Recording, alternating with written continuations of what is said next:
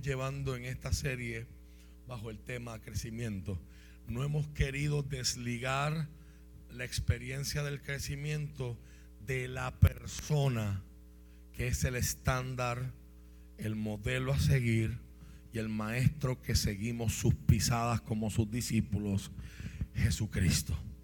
Y hemos estado mirando cómo Lucas intenta a través de un versículo en el capítulo 2, verso 52 de su evangelio, arrojar luz a lo que se llaman los años perdidos de la vida de Cristo. Y cuando se dice perdidos, no es porque fueron desperdiciados, sino porque no tenemos un relato específico day by day de qué pasó entre los 12 años y los 30 años que Lucas nos dice que Jesús tenía cuando empezó su ministerio. Pero Lucas intenta darnos unas pistas generales que no solamente se convierten para nosotros en información para conocer a Jesús, que se supone que ese sea el anhelo de usted y el anhelo mío.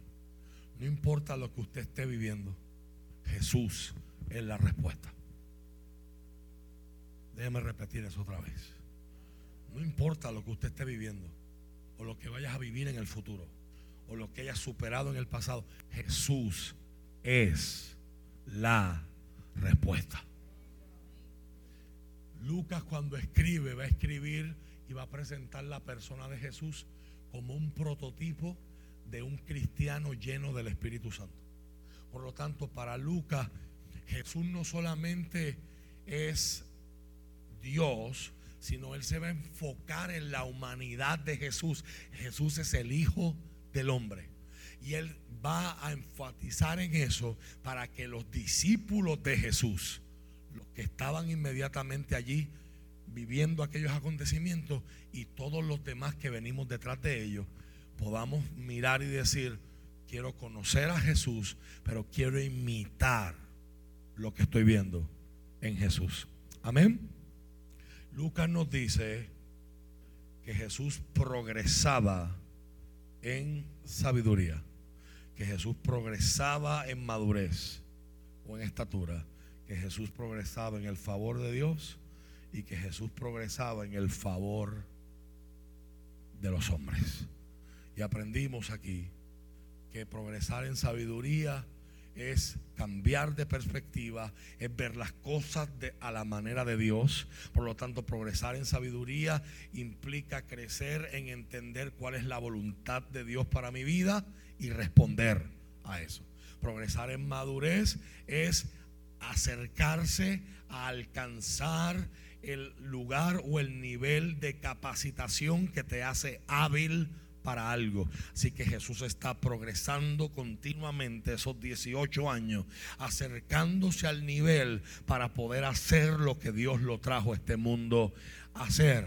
Y, y progresar en el favor de Dios, aprendimos que es obedecer la voluntad de Dios de forma absoluta, de forma más completa y absoluta cada día. Y ese obedecer a Dios va a tener en consecuencia que Dios te mira con agrado.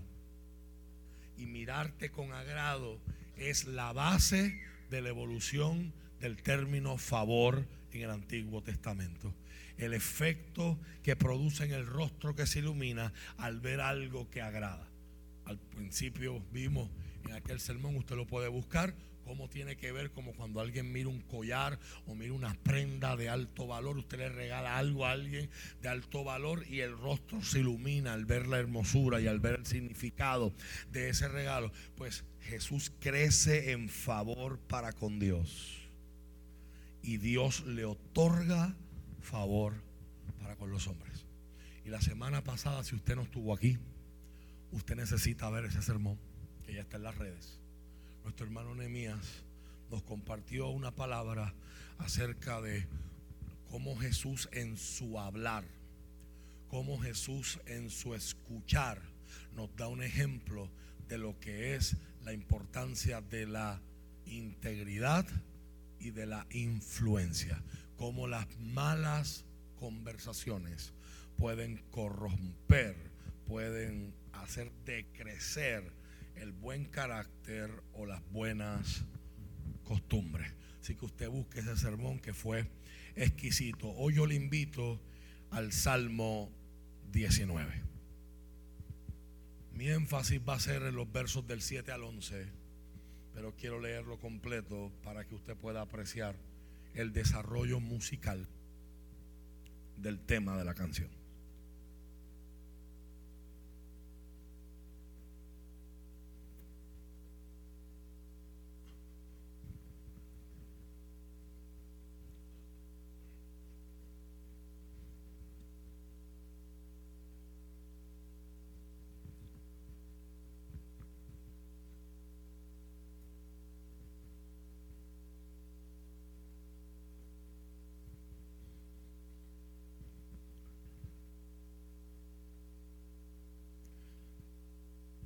Salmo capítulo 19. Usted si usted tiene ahí la Reina Valera, usted ve que los traductores de Reina Valera se esforzaron por buscarle títulos, ¿verdad? Poner algún título, eso no es palabra de Dios, eso no está en los originales, pero darnos una pista de por dónde ve el Salmo. Y en la Reina Valera le ponen por título a este Salmo las obras y la palabra de Dios. Es un salmo que tiene la instrucción de que vaya directo a las manos de quién. Usted lo ve ahí en el verso 1, ¿verdad? En la, nueva traducción viviente no nos separan el verso 1 de lo que es el epígrafe, sino nos ponen al principio. Para el director del coro, Salmo de David. Ese Salmo de David puede significar dos cosas, que fue del puño y letra del rey David o que está compuesto al estilo en el que David el rey famoso de Israel componía. Y dice la palabra del Señor en el nombre del Padre, del Hijo y del Espíritu Santo. Los cielos proclaman la gloria de Dios y el firmamento despliega la destreza de sus manos. Día tras día no cesan de hablar, noche tras noche lo dan a conocer. Hablan sin sonidos ni palabras, su voz jamás se oye sin embargo, su mensaje se ha difundido por toda la tierra y sus palabras por todo el mundo. Dios preparó un lugar para el sol en los cielos. Y este irrumpe como un novio radiante luego de su boda. Se alegra como un gran atleta ansioso por correr la carrera. El sol sale de un extremo de los cielos y sigue su curso hasta llegar al otro extremo. Nada puede ocultarse de su calor. Las enseñanzas del Señor son perfectas, reavivan el alma. Los decretos del Señor son confiables, hacen sabio al sencillo. Los mandamientos del Señor son rectos, traen alegría al corazón. Los mandatos del Señor son claros, dan buena percepción para vivir. La reverencia al Señor es pura permanece para siempre. Las leyes del Señor son verdaderas, cada una de ellas es imparcial. Son más deseables que el oro, incluso que el oro más puro. Son más dulces que la miel, incluso que la miel que gotea del panal. Sirven de advertencia para tu siervo, de una gran recompensa para quienes las obedecen. ¿Cómo puedo conocer todos los pecados escondidos en mi corazón? Límpiame de estas faltas ocultas. Libra a tu siervo de pecar intencionalmente. No permitas que estos pecados me controlen. Entonces estaré libre de culpa y seré inocente de grandes pecados. Que las palabras de mi boca y la meditación de mi corazón sean de tu agrado, oh Señor, mi roca y mi redentor. Háblanos por favor en el nombre de Jesús. Amén. Se puede sentar.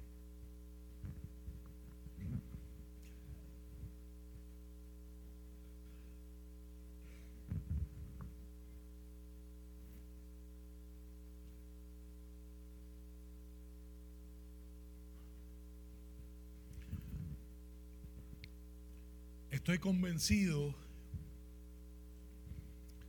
de que una habilidad que Jesús tuvo que desarrollar en estos 18 años que la escritura no nos relata, porque como hemos visto en esta serie, Jesús se dedicó a ser hijo, Jesús se dedicó a ser hermano mayor, y más tarde, no sabemos en qué momento, ya José, su padrastro, no está en el panorama, y ahora Jesús tiene que dedicarse como hermano mayor a ser el jefe de la familia y el proveedor para su casa. Eso sí lo sabemos con evidencia fuerte de la historia, la arqueología, ¿verdad? la antropología y la sociología de aquel tiempo. Ahora bien, estoy convencido y este es el tema sobre el que quiero predicar en esta mañana. Retén tu esencia por encima de las circunstancias. Retén tu esencia por encima de las circunstancias. Isaías describe la obra del Mesías, la persona del Mesías, en el capítulo 53 de su libro y le llama y le otorga unos títulos y unos atributos que a nosotros no nos interesan para nada que alguien nos llame así. Tengo mucha certeza de que si yo hago una encuesta en esta mañana y pregunto, ¿cuántos quisieran aquí que los llamaran varón de dolores? Experimentado en quebranto. No creo que voy a tener muchos voluntarios. Porque a nosotros no nos gusta sufrir. A nadie le gusta sufrir. Sin embargo, el, la mayoría de nosotros piensa que esos sufrimientos de los que está hablando Isaías, pues se reducen nada más a la experiencia de la pasión, la tortura y la muerte en la cruz de Cristo. Pero ciertamente cuando vemos lo que dice ese capítulo 53 y el y cuán abarcador y cuán profundos son los términos que el profeta Isaías y otros profetas que hablan de lo mismo utilizan en el Antiguo Testamento, pues tenemos que llegar a la conclusión de que el sufrimiento en la vida de Jesús no se circunscribió solamente a esos últimos días, a esas últimas horas, sino que para decir varón de, varón de dolores, experimentado en quebranto, eh, se están apuntando unas realidades, mis amados, que debemos considerar. Jesús se tiene que criar en un padrastro, con un padrastro, en una sociedad. Y cuando digo padrastro, me refiero a que José no fue el padre biológico de Jesús. Hoy en esta, nuestra sociedad eso es bien común. Pero en la sociedad de Cristo, en la cultura en la que Cristo creció, eso no lo era. Por lo tanto, Jesús tiene que haber crecido con un estigma, con unos señalamientos, con unas manchas, su familia. No sé cuántos de ustedes han tenido que atravesar experiencias similares, pero hay cosas que nuestras familias experimentan que le añaden una carga emocional a la familia porque es como si para la gente nuestra identidad se hubiese transformado. Entonces tú dejas de ser Rafael para convertirte en eres el hijo, eres el hijo mayor del doctor que se murió de cáncer. Y la psicóloga a la que le dio un derrame cerebral o ella es la hermana de aquel muchacho que está preso, o ella es la hija de aquellos padres que tuvieron un incidente de violencia doméstica, o ella, usted completa la frase, ¿cuántos de nosotros hemos vivido experiencias que se convierte en un sello, que aunque usted no es lo que usted era, y usted no es lo que a usted le pasó, hay un bagaje emocional que uno lo sigue arrastrando. Yo tuve aquí hace unos años a una muchacha que hasta el sol de hoy yo no entiendo cuál es el razonamiento. Ella estaba en un concilio pentecostal pequeño del área este de aquí de Puerto Rico, de donde tú, de donde tú eras. El papá de ella, ella era la, líder de jóvenes a nivel de toda la isla. Y el papá de ella comete adulterio contra su esposa. Y a ella la remueven del puesto. Porque es que tú estás viviendo algo en tu familia que tú no puedes ser. O sea, que tienen, que tienen culpa los hijos por las poca vergüenza que hagan los pais. ¿Verdad? O sea, cosas que, aunque hayan pasado, la familia y especialmente cuando estamos en el mismo entorno de la gente que nos conoce y que habla a nuestras espaldas, la seguimos arrastrando. Los que nos acompañaron a Israel el verano pasado, Dios mío, ya va, ya se va a cumplir un año, que rápido pasa el tiempo. Quizás recordarán una charla que compartió con nosotros el doctor Brian Whitman en una ciudad muy importante, era la ciudad eh, en aquellos tiempos más grande de toda la región de Galilea. La construyó Herodes Antipas para honrar e impresionar a su padre, Herodes el Grande, y para la misma vez también impresionar a los romanos, y la hizo, trató de hacerla en la región de Galilea, que es una región de siembra, de cultivo, de mucha agua, la trató de hacer a la luz de otra gran ciudad en Israel que se llama Cesarea Marítima, que era el puerto por excelencia eh, para Israel, ¿verdad? Para Herodes darle la bienvenida a los romanos cuando llegaban. En aquella ciudad llamada Sepori en hebreo, Sephoris le llamaban, era en su nombre griego, la ciudad está encima de una montaña y tiene la forma como de un nido de aves y por eso le pusieron así, ¿verdad? Usted sabe que los hebreos son bien prácticos y bien funcionales en su idioma.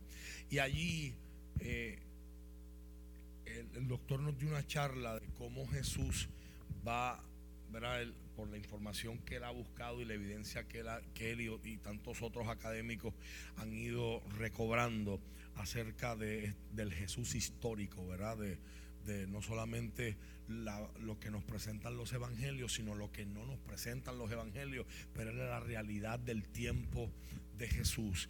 Y él hace un esbozo de seis cosas que hubiesen marcado la niñez, la adolescencia, la juventud y la vida adulta temprana de Jesús al criarse en la sociedad que se crió, viviendo y creciendo en aquel pueblo llamado Nazaret o el pueblo de los renuevos, que eso es lo que significa Nazaret en hebreo. Y él lo primero que dice, él usa un término en hebreo que aparece en el Antiguo Testamento, donde se le prohíbe entrar al templo a... Hay varias instancias. Eh, de, esos versos en el Antiguo Testamento, pero se le prohíbe entrar al templo a personas que hubiesen estado mutiladas. De hecho, hay un verso eh, bien controversial donde dice, hasta habla de los órganos reproductivos masculinos mutilados, ¿verdad? Y se le prohíbe entrar, ¿verdad? En la asamblea eh, a la hora del sacrificio a estas personas al santuario. Pero hay una, todo esto tiene una carga emocional y el término es momser. Momser es un eh, término hebreo que lo que significa es que se levanta sospecha acerca de quiénes son tus padres. Tus padres determinan tu linaje.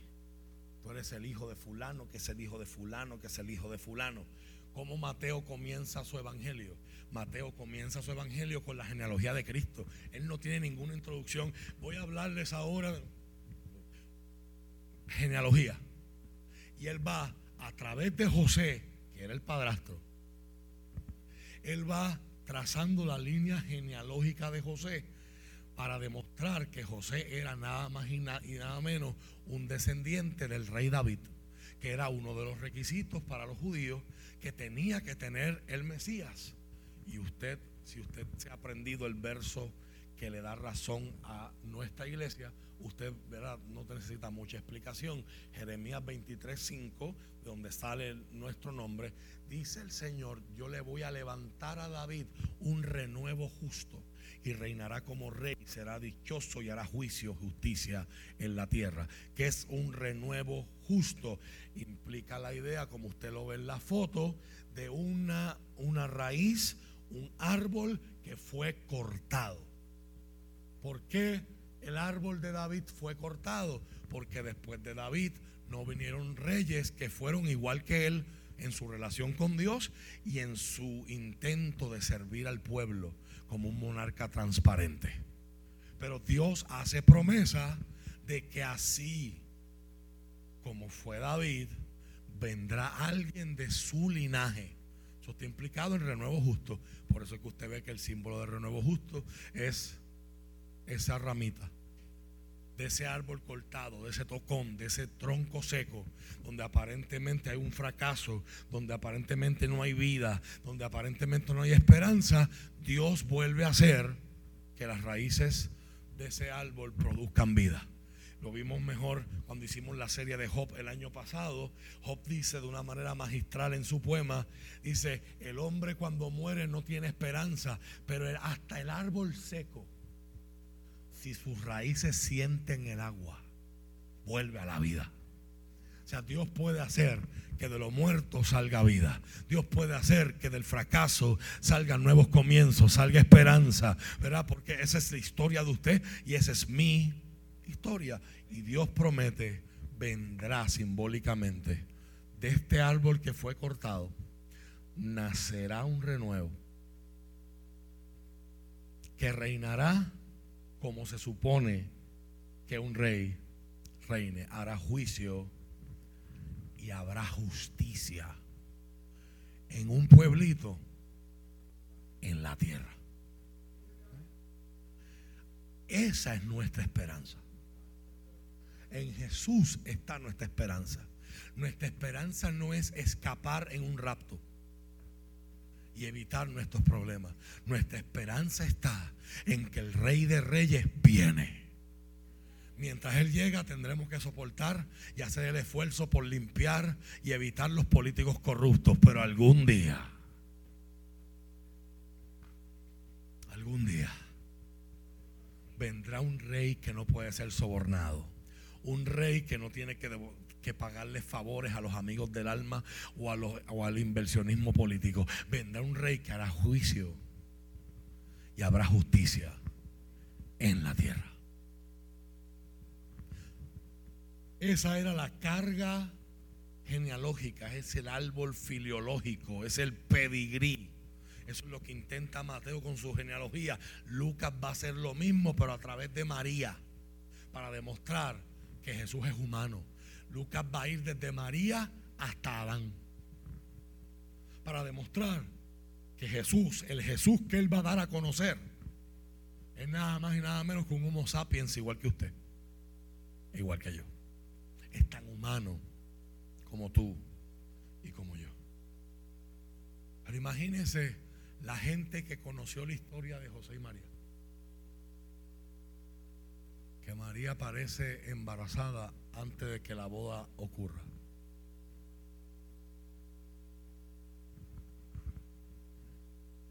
Que se enteran que José quizás quería dejarla, pero después permaneció con ella. en un tiempo como hoy, pues, pues qué sé yo, eso es magul y esas cosas así, es normal.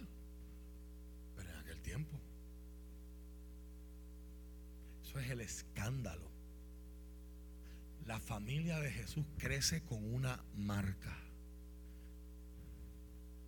Ayer yo escuchaba a un cantautor urbano y en una de sus letras me impactó, él hablaba de el efecto que tuvo en su vida vivir el divorcio de sus padres y él usa una expresión que yo dije, Dios mío, dice, me convertí en un niño portátil.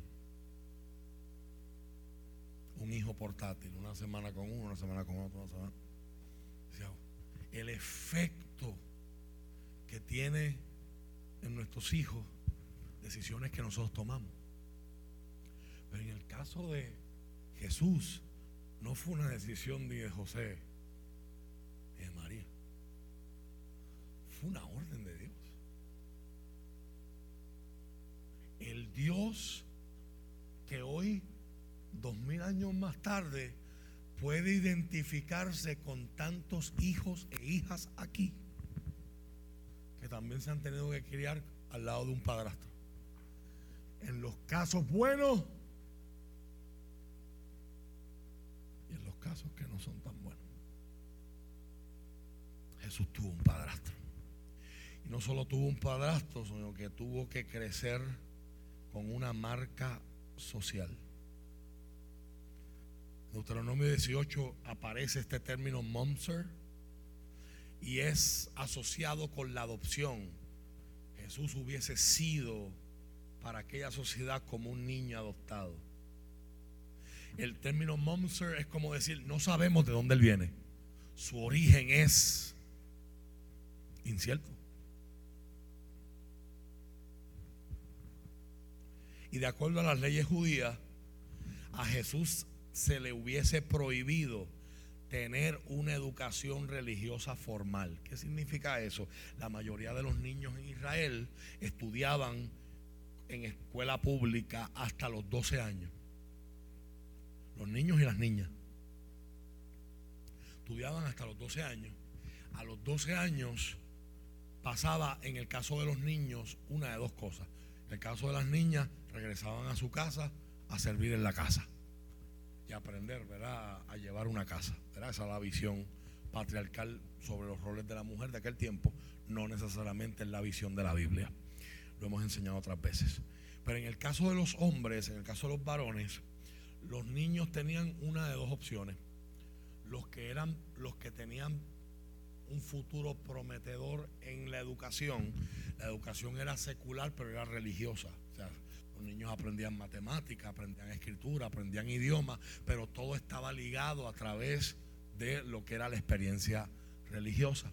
Aquellos que tenían una aptitud, aquellos que tenían más habilidad para aprenderse la Torah, para poder recitar la palabra de Dios en los originales, eran mirados por los rabinos que reclutaban gente. Y que un rabino te reclutara era como ganarte una beca para estudiar en una universidad. Y mientras más estudios tuviera ese rabino, más grande era su yugo, más pesado era su yugo.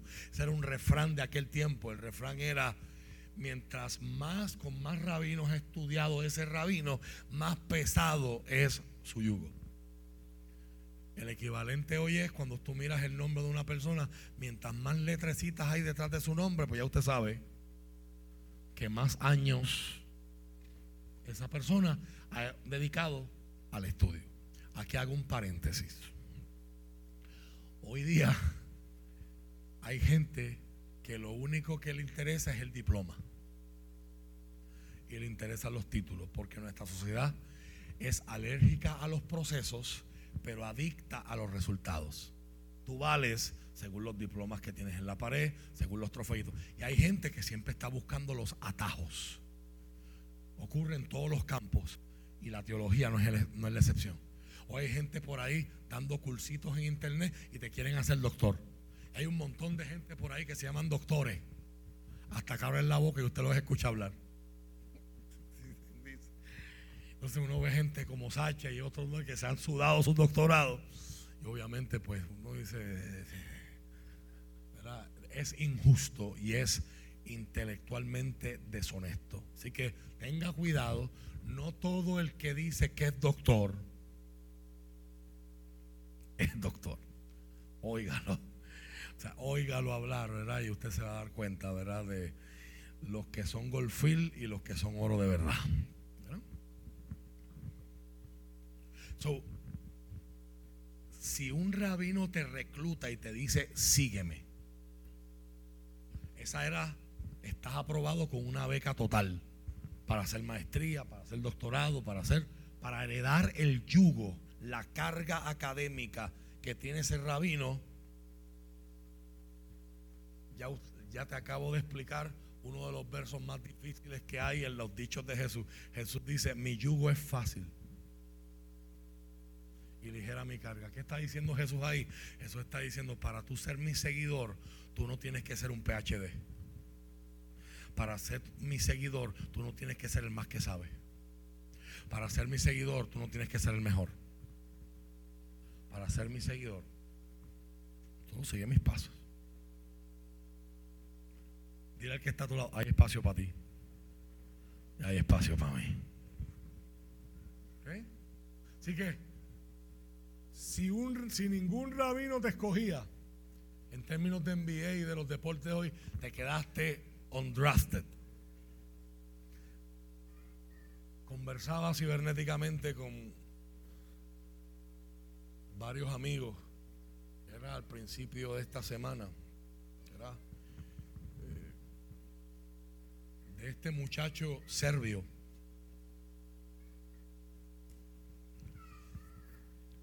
Nikola Jokic, que lo, cuando en la NBA lo escogen, a él lo escogen durante un comercial de Taco Bell.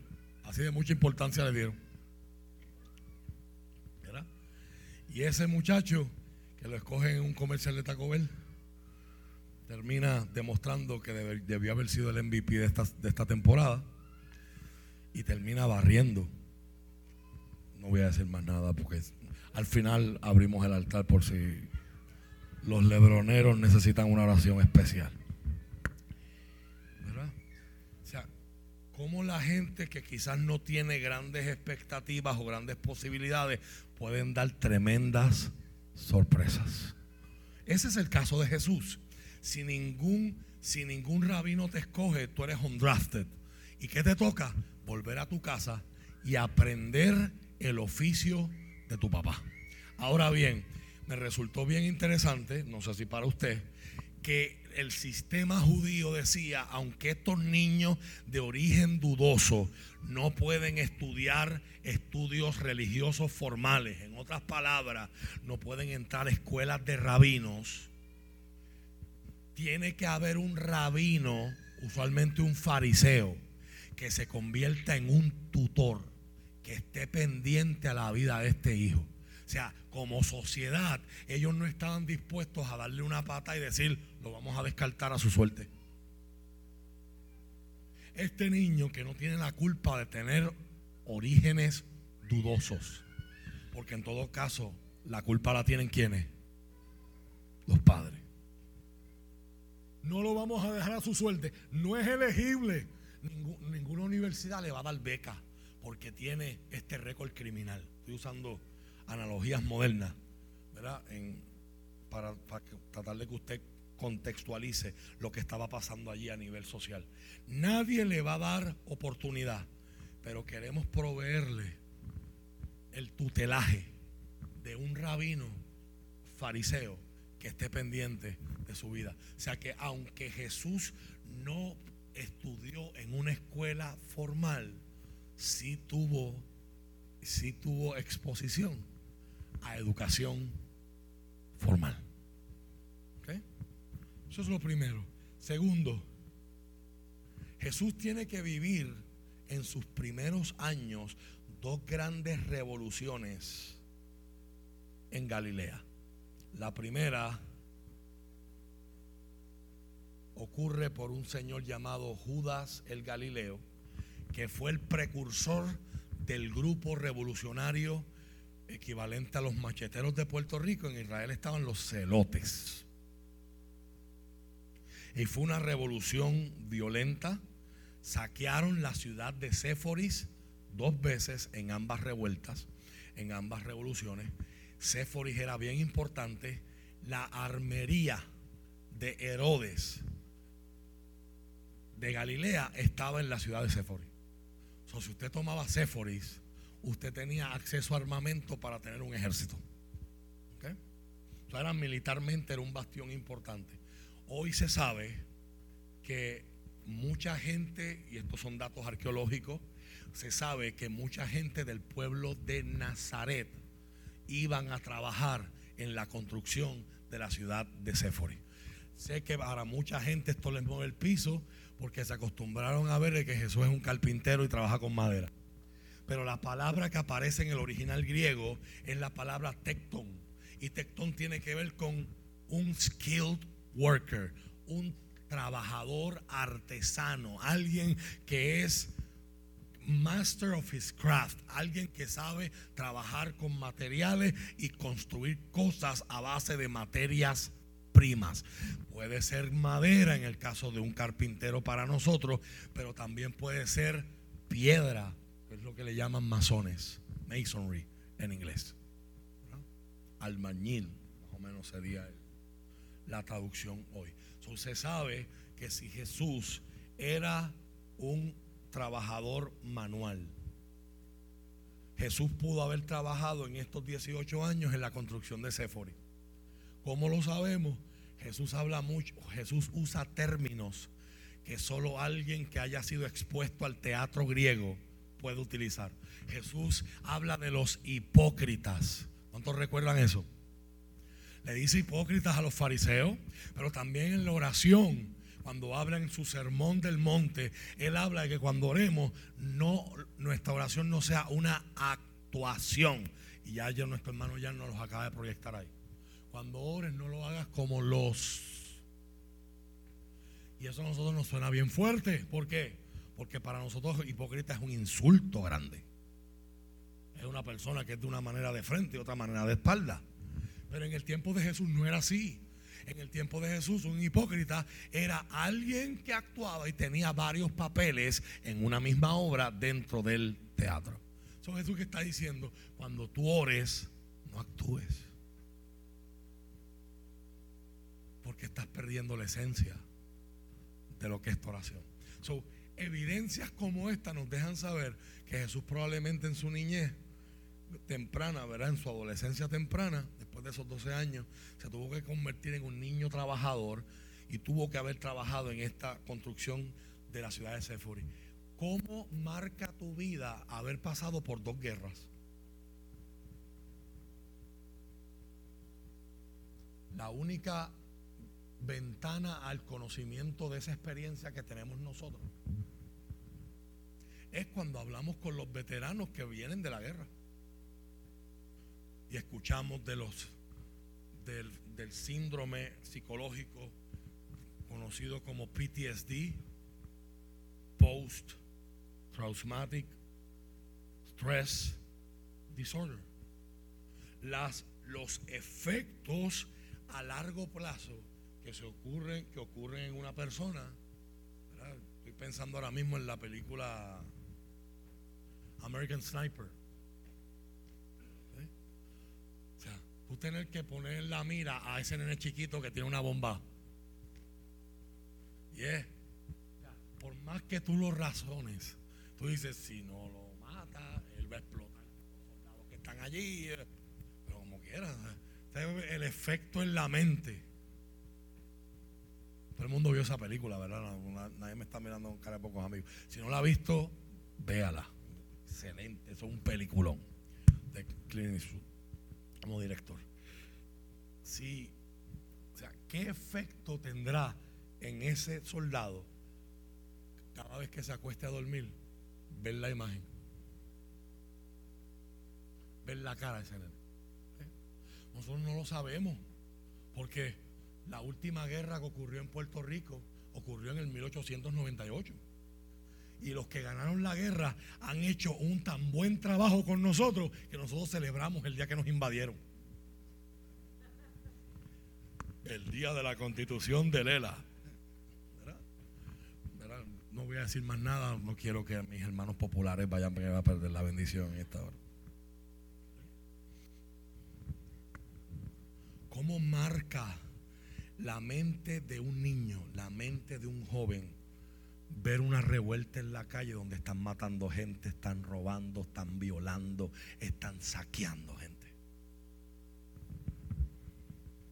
Jesús crece en un ambiente de pobreza económica, el peso de la deuda y la pobreza de su familia cae sobre sus hombros después que su papá muere.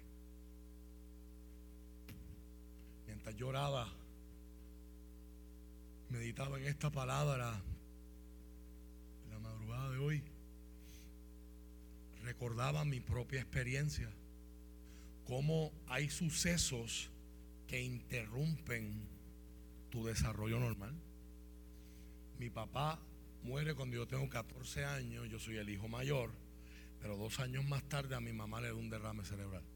Aun cuando mi papá muere, yo paso a tener un papel de más responsabilidad ayudando a mi mamá en la casa, pero cuando a mi mamá le da el derrame cerebral, a mí me tienen que emancipar y convertirme legalmente en un adulto para yo poder entonces hacer transacciones bancarias, para yo entonces poder tomar decisiones en la escuela que yo estudiaba, habían otros estudiantes que me preguntaban, ¿por qué tú andas con Viper? Y yo era el único estudiante.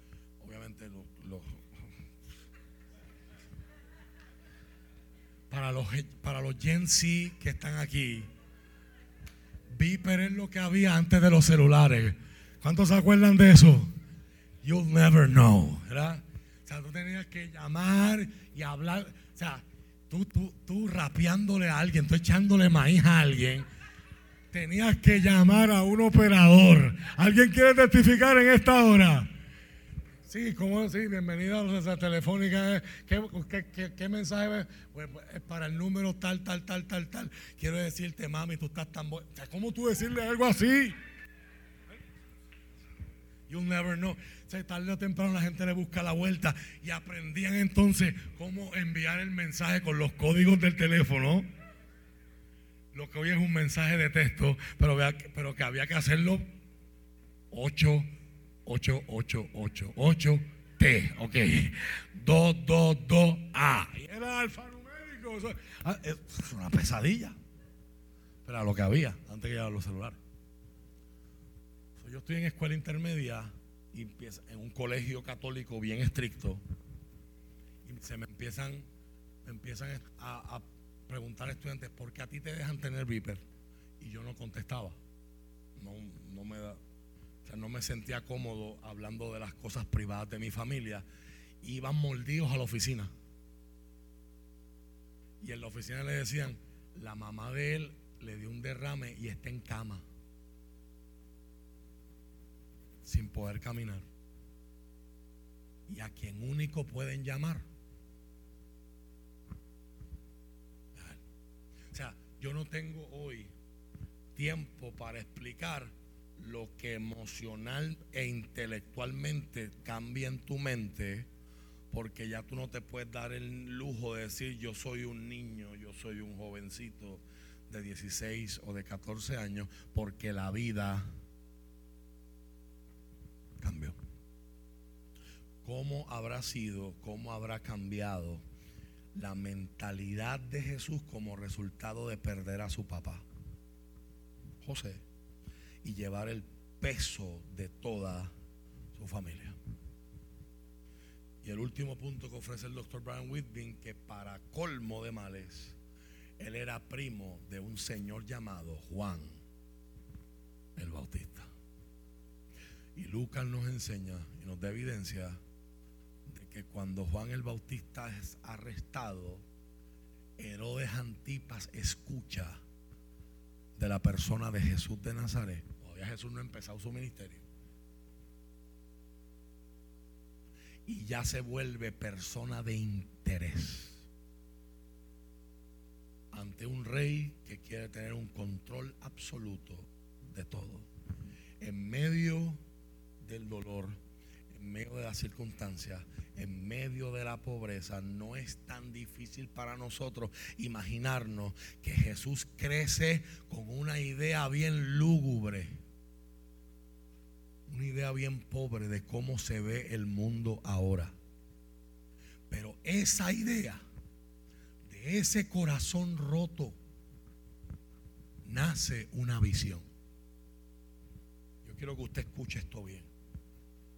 Cuando vemos en la Biblia hay una tendencia las grandes ideas y las grandes visiones a menudo surgen no de corazones que están llenos de abundancia y de comunidad, surgen de corazones rotos. yo quiero que usted después en oración pregúntese, pregúntele a Dios. Si usted quiere conocer el corazón de Dios, pregúntele a Dios en su oración. Después que usted pida lo que usted quiere pedir para usted, pregúntele a Dios, Dios, ¿qué te rompe el corazón a ti? Nehemías nos dice, no Nehemías el que predicó la semana pasada, sino Nehemías el del libro. Él estaba lo más tranquilo teniendo una función de asesor. Era el copero del rey más poderoso del mundo, el rey de Persia. Pero alguien lo visita de Jerusalén y le dice, somos la burla de todas las ciudades. Las murallas están en el piso. Nos saquean a cada rato. Viene gente y nos roba. No tenemos cómo defendernos. Y él pudo haber dicho, pues eso es culpa de los PNP, allá ellos. Yo me fui para la Florida. Ya yo estoy en Nueva York, ya yo estoy en Chicago, como muchos puertorriqueños han hecho después que se han ido de aquí, se divorcian de nada. Otros se vuelven más nacionalistas que cuando estaban acá. Eso también es otro tema de otra predicación. Pero Nehemías pudo haber dicho, pues eso no tiene nada que ver conmigo. Yo estoy aquí trabajando en Persia. Pues dile, a esos judíos que se muden para acá, que aquí la cosa está buena. Eso no era cierto. Pero, pero no fue como reaccionó él. ¿Qué dice él en el primer capítulo de su libro? Yo lloré. Yo me compungí. Papá, estás on fire.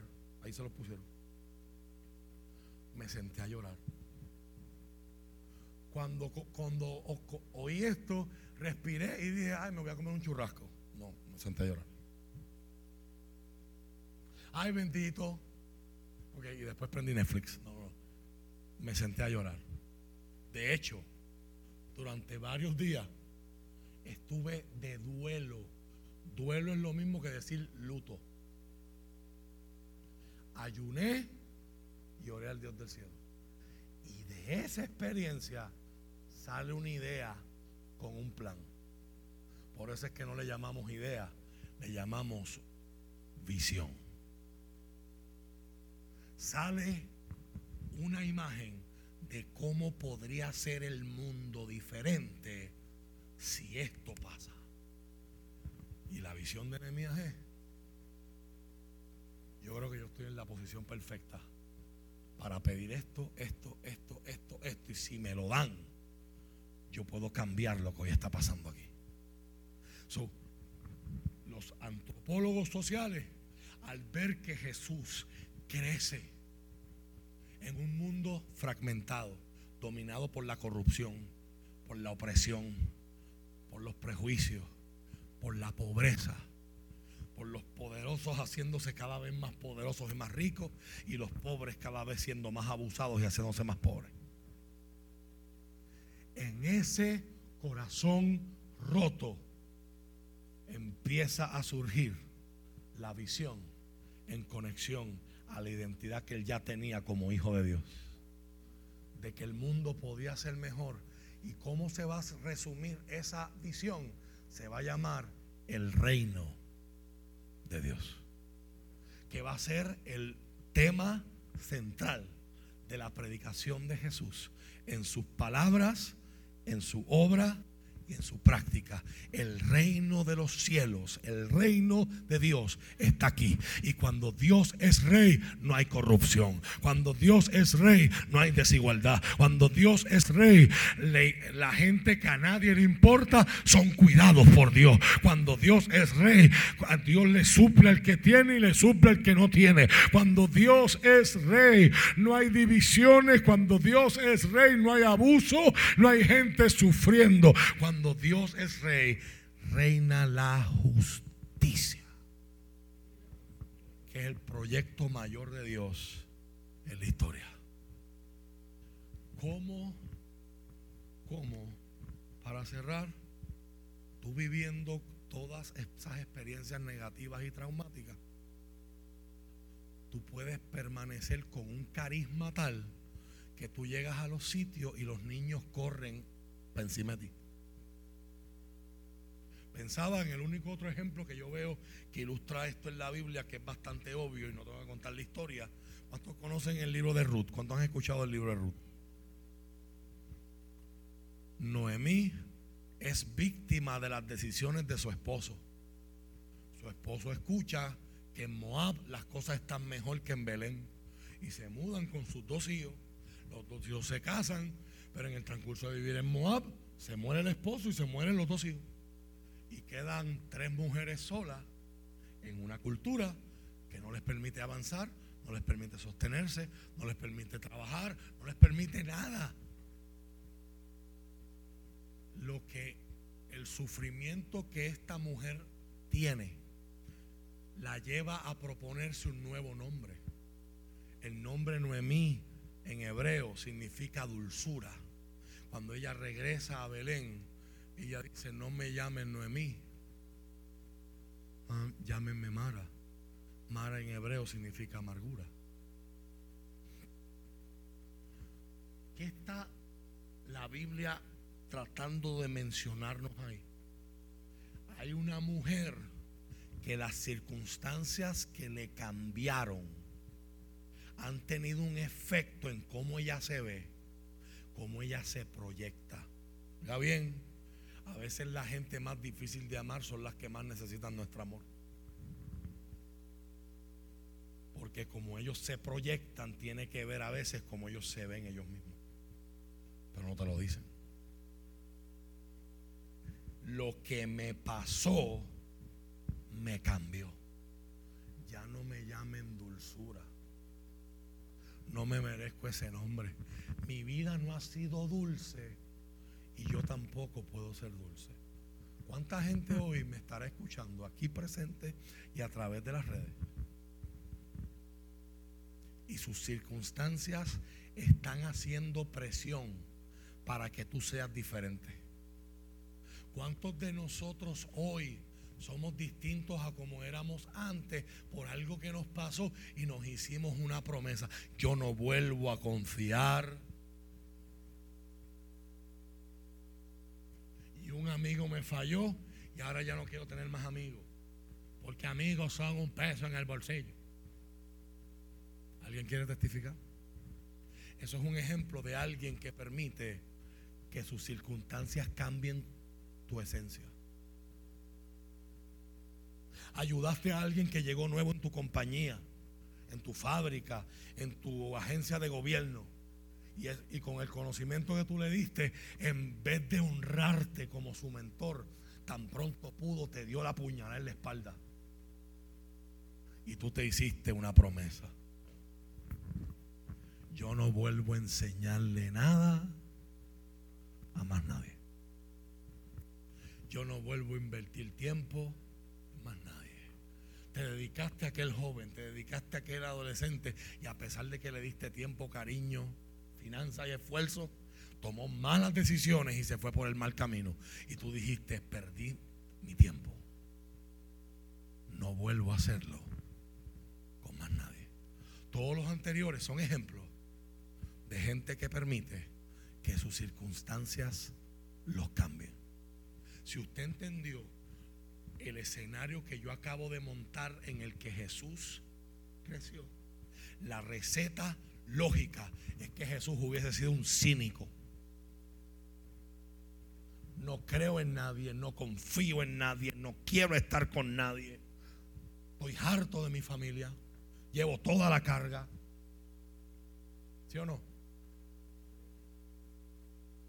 O sea, pero no vemos a Jesús así. Entonces, si usted entiende lo que acabo de decir, ¿qué habrá pasado en la mente de Jesús cuando Marta viene a, pedirle que regañe a María? Yo tengo toda la carga aquí y ella ahí sentada a tus pies. ¿Usted no cree que eso hubiese sido un trigger? Un estímulo emocional para él recordar a las veces que Jesús llegaba explotado de estar martillando piedra y cargando piedra y, Jacobo su hermano Santiago, su hermano, que el único que me sé el nombre, ¿verdad? Y otro, pues, Judas, el otro. Y habían hermanas también que están por ahí mencionadas. Y tenían un reguero y tenía que Jesús ponerse a recoger. Esto es especulativo. Pero yo pienso que Jesús hubiese sentido tentación de, María, te paraste aquí ahora. Y coges el mapa. Se acabó tu clase. Era un privilegio que tú cogieras clase porque las mujeres no la dejan estudiar aquí en Israel, pero tú estás estudiando conmigo. No vas a estudiar, vete a cocinarte allá un jamón con piña y una ensalada de papa, aleluya. Ya está haciendo hambre, aleluya.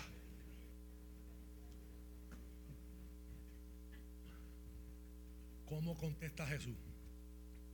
Él pudo haber sido una Marta, pero no contesta así. Al contrario, le dice a Marta, deja tú eso y vente acá. Ella ha escogido la mejor parte, la cual no le será quitada. ¿Qué está demostrando estos pasajes? Que Jesús pasó todas esas circunstancias pero las circunstancias no lo cambiaron a él. Y hoy Dios me trae con esta palabra para estimularte y retarte al mismo tiempo. Hay cosas que Dios ha permitido que tú atravieses. Cosas que te van a hacer crecer, van a aumentar tu resistencia, van a aumentar, van a cimentar tus convicciones, pero hay circunstancias negativas que no vienen para cambiar tu esencia.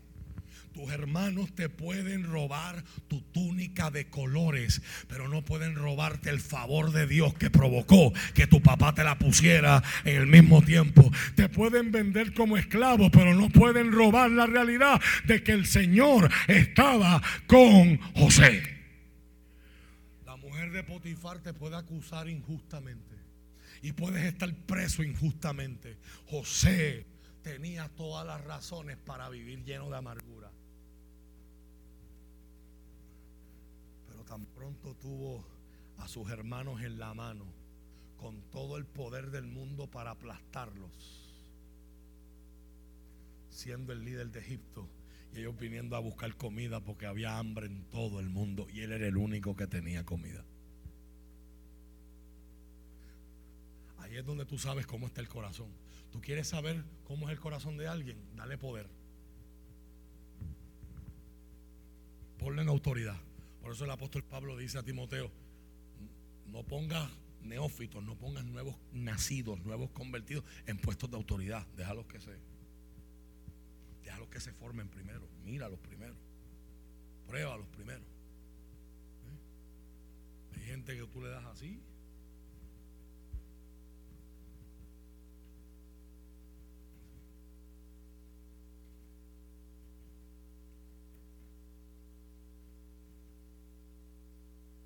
no cambies tu esencia.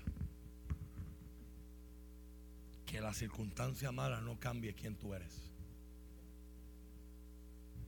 Usted dice, pastor, ¿y qué tiene que ver esto con el Salmo 19? Les he enseñado anteriormente que hoy día tenemos tres avenidas o tres instrumentos para tratar los salmos como oraciones litúrgicas formales. Hay cuatro formas de ver los salmos como expresiones culturales del oriente mediterráneo antiguo, como himnos políticos. De aquel tiempo no tengo tiempo para explicar esas dos cosas, como literatura semítica de, la antigüedad. Tampoco tengo oportunidad para explicar eso. Pero la cuarta forma de ver los salmos es como oraciones formales litúrgicas. Litúrgica significa que se cantaban o se oraban en el contexto de un culto público al músico principal, al director del coro. Esto es para que todo Israel lo cante en un momento determinado. Herman Gunkel se preguntó en qué contexto él, este salmo se hubiese dado. Vemos aquí indicios que nos dejan saber que este pudo haber sido una oración para la coronación de un nuevo rey. Porque habla cómo puedo conocer los pecados escondidos en mi corazón. Límpiame de mis faltas ocultas. Sirven de advertencia, verso 11, para tu siervo. ¿Quién es tu siervo ahí?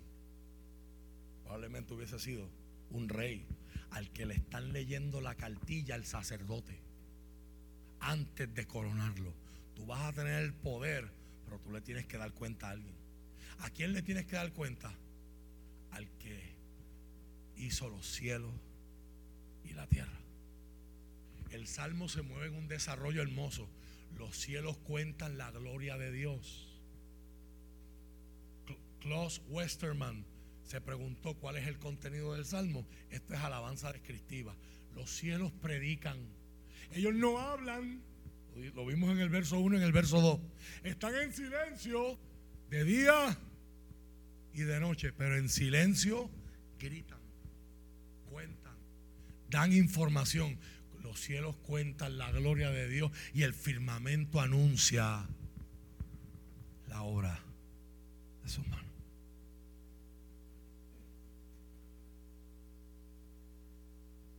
Pero más importante que el contexto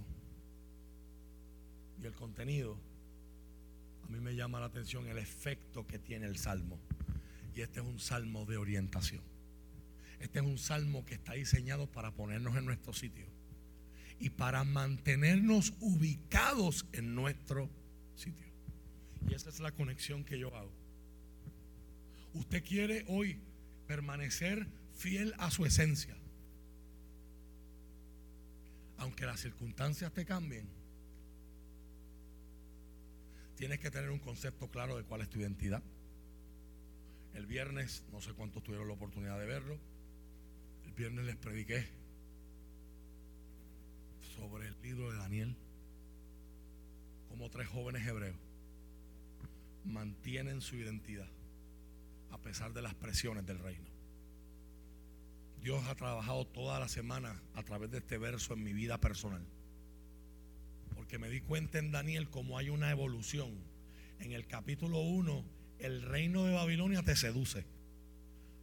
Te he visto con la mejor ropa, duermes en tremenda cama y vas a comer de la mesa del rey. ¿Qué usted se cree que comía Nabucodonosor? Chuleta frita los lunes chuleta asada los martes, chuleta a la jardinera los miércoles. Como me dice mi esposa, sale mejor comprar chuleta, la bolsa de pollo está a 10 pesos. ¿Dónde está la gente que se compra aquí? Por 4 pesos compra un montón de chuleta. Pues yo, yo no, yo no ando con esas exigencias, ¿verdad? Y cuando mi esposa cocina,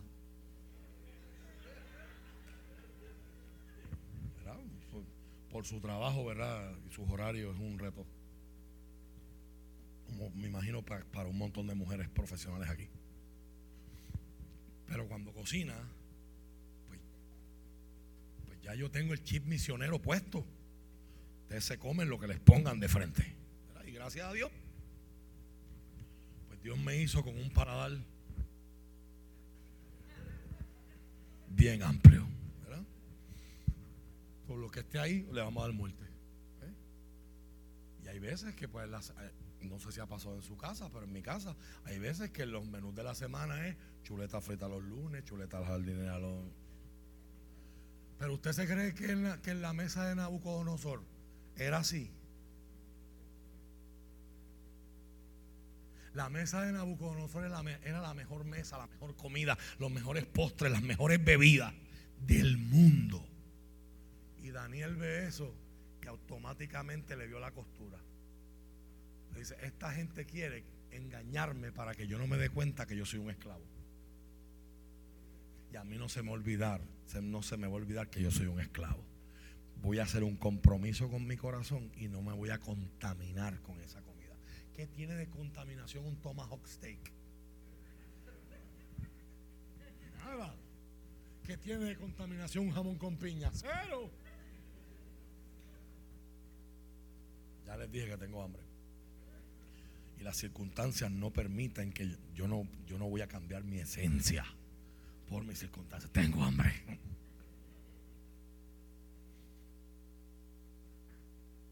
Estrategia 1 de Babilonia. Babilonia representa el mundo en el que usted y yo estamos viviendo hoy.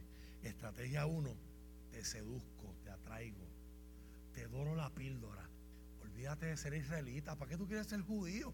Si en Babilonia se vive mejor. ¿Para qué tú quieres ser un jíbaro puertorriqueño si puedes ser un gringo? Puedes ser un norteamericano que habla inglés y se abochorna de que le digan jíbaro. ¿Alguien quiere testificar?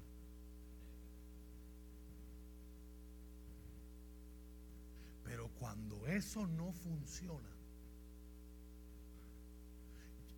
la estrategia cambia. Y el que no adore mi estatua, ¿alguien está viendo cómo la estrategia está cambiando en Puerto Rico? Como gente que se supone que sean expertos en leyes como secretarios de justicia, los citan para dar una opinión legal y el tipo demuestra la costura y lo que hace es, lo que hace es insultar a todos los cristianos evangélicos y todos los conservadores que viven en Puerto Rico que creemos por ser retrógrados que la vida es santa y debe ser protegida. Con un proyecto de ley que lo que hace es visibilizar y evitar que muchos abusos sexuales infantiles se escondan a través de abortos anónimos en un montón de clínicas cómplices. Porque el proyecto no es para prohibir el aborto. El proyecto es para que niñas menores de edad, si les van a sacar una muela, el papá tiene que firmar para la muela. Mira la sanganería a la que hemos llegado como país si les van a hacer un procedimiento dermatológico, los papás tienen que firmar. Pero una cirugía que puede llevar a la muerte. La nena salió para la escuela y después llamaron por la tarde al papá que se murió. Porque se fue a hacer un aborto y salió. Ups. Y eso tiene que estar de acuerdo. Usted puede pensar, esas son cosas de la gente grande, a nosotros los jóvenes no nos importan esas cosas. Whatever. Pero uno lo mínimo que espera es que un secretario de justicia vaya allí a decir, estos son los precedentes legales. La escuela del juez Clarence Thomas o la escuela de allá de España o el abogado superabogado no son, no, no son plus ultra de todavía fue, pero tal dijo allá y estos son las consideraciones. Por lo tanto, yo considero que esto no se debe hacer, es que fue ese hombre allí, a atacar. Hay gente que ve en eso una señal de lo que viene. Yo no quiero meterle miedo a usted, pero usted necesita saber dónde usted está parado y por qué dónde está parado. Porque va a llegar el momento cuando no te pueden engañar, te van a presionar te van a intimidar y te van a amenazar. Y cuando ese día llegue, permítanmele, permítanmele recordarle cómo la gente en África, en China, en India se bautizan. Entran a las aguas bautismales y el pastor les pregunta, ¿tú estás dispuesto a morir por Cristo? Sí, y entonces los bautizan. Porque ellos están en escenarios de persecución. Esta semana, en un solo día, quemaron 25 iglesias en la India y murieron cientos de personas. ¿Usted lo vio en CNN? Esta noticia no importa. No importa. La iglesia siempre ha crecido en persecución. Y como dice el libro de Éxodo, mientras más los oprimen, más se multiplican. Yo soy de los que creo a Puerto Rico le hace falta un poquito de persecución. Para, que la gente que está en la iglesia, pero no son cristianos, de una, de una vez y de todas se decidan. Esa gente que se va porque, porque no me gusta esa silla, yo quiero que me sienten en la otra. Si usted se va de una iglesia por eso, usted no es cristiano. Si usted se va de una iglesia porque no le, no le gusta la música, porque no me gusta, usted no es cristiano. Porque el llamado de Cristo, ¿cuál es? Négate a ti mismo. ¿sí?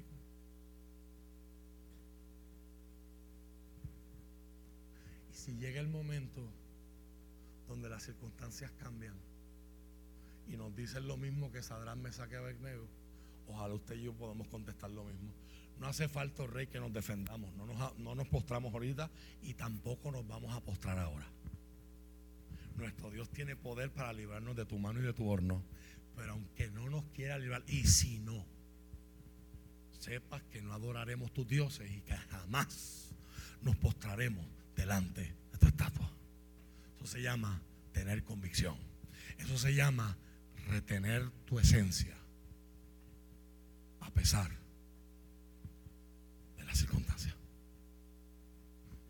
Jesús pudo haber sido un cínico, Jesús pudo haber sido un amargado, Jesús pudo haber sido gente que juzgaba a la gente y rechazaba a la gente, pero Jesús retuvo su esencia.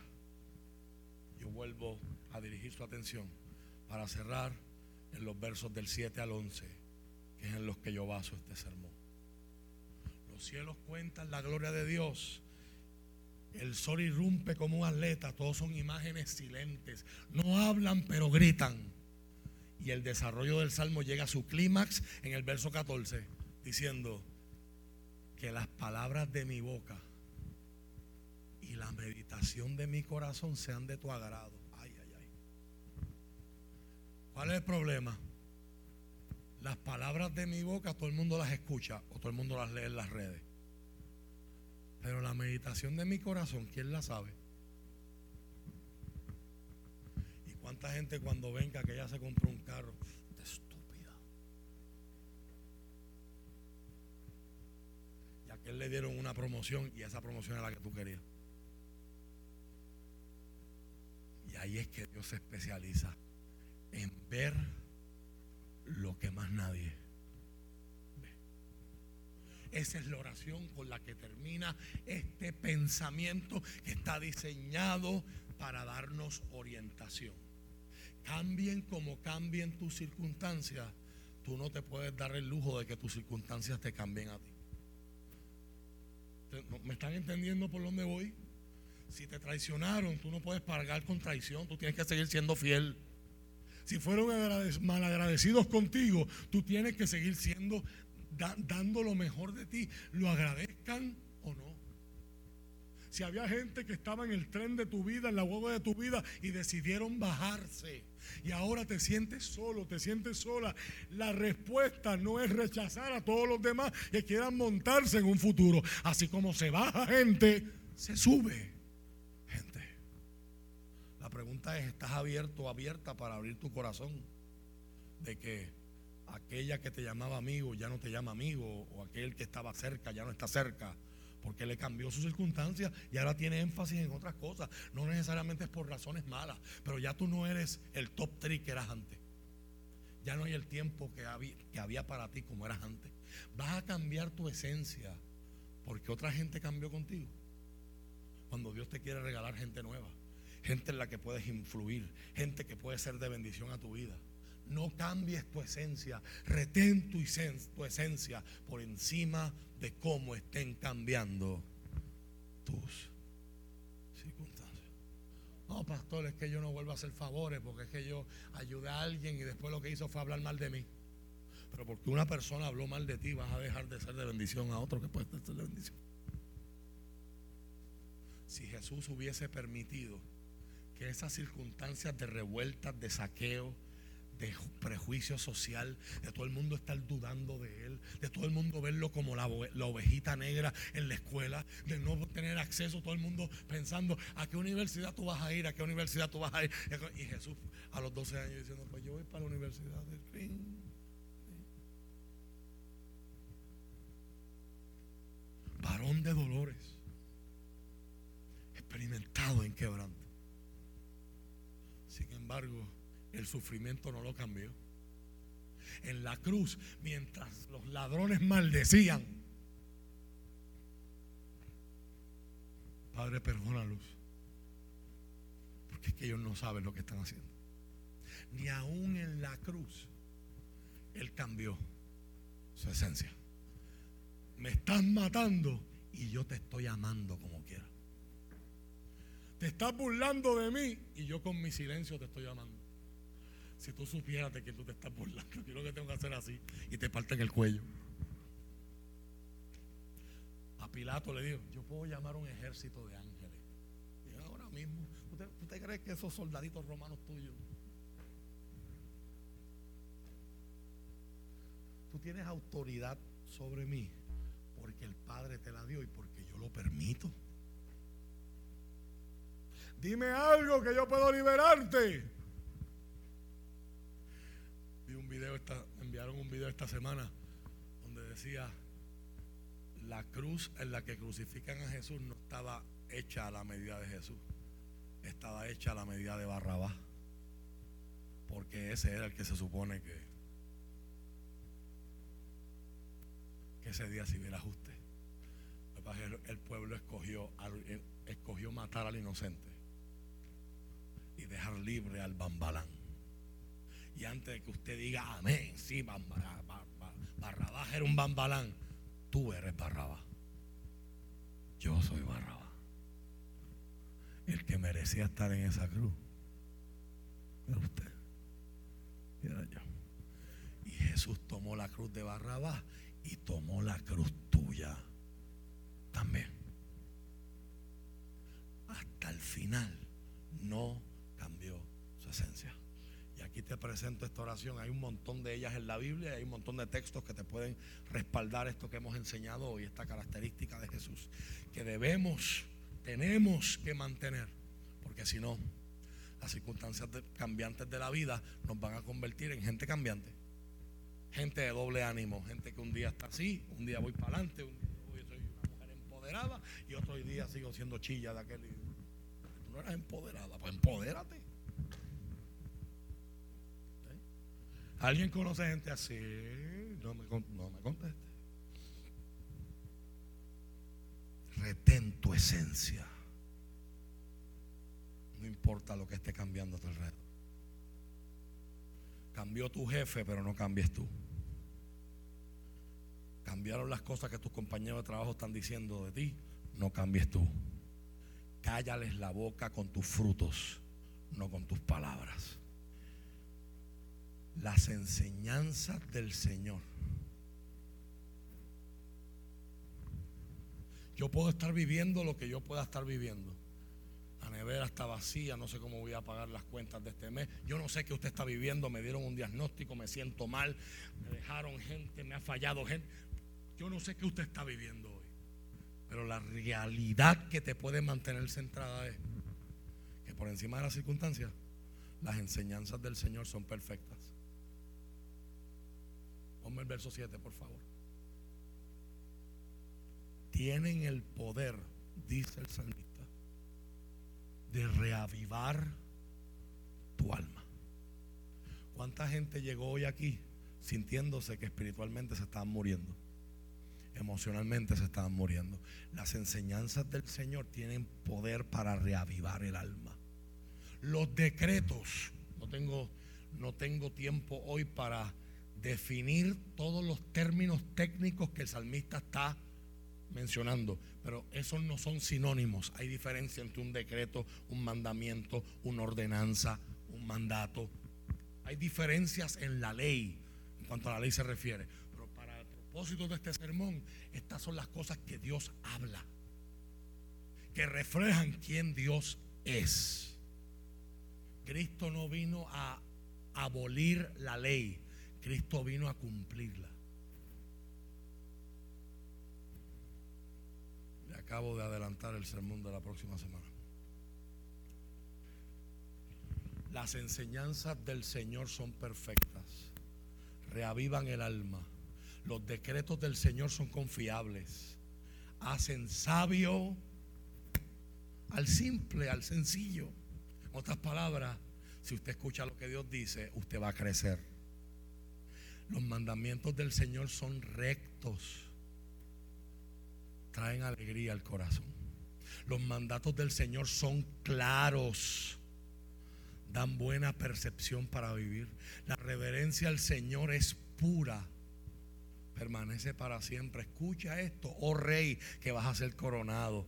Las leyes del Señor son verdaderas. Cada una de ellas es imparcial. Son más deseables que el oro, incluso que el oro más puro. Son más dulces que la miel, incluso que la miel que gotea del panal. Sirven de advertencia para tu siervo. Una gran recompensa para quienes las obedecen estemos puestos de pie. Gracias por su atención.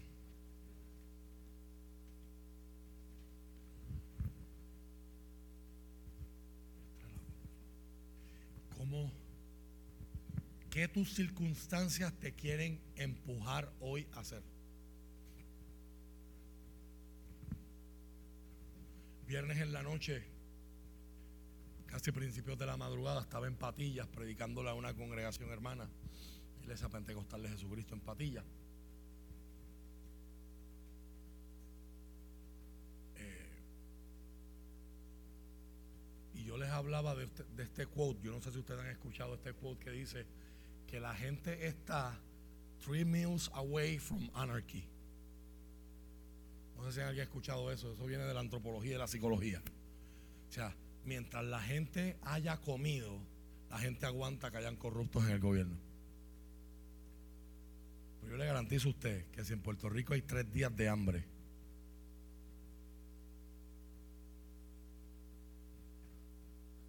lo que va a pasar en el Capitolio en Fortaleza va a ser peor que lo del 6 de enero. ¿Eh? ¿Por qué tanta ayuda federal a Puerto Rico?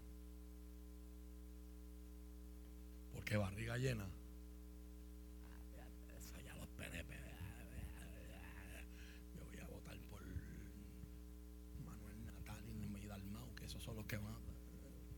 que tú tengas comida.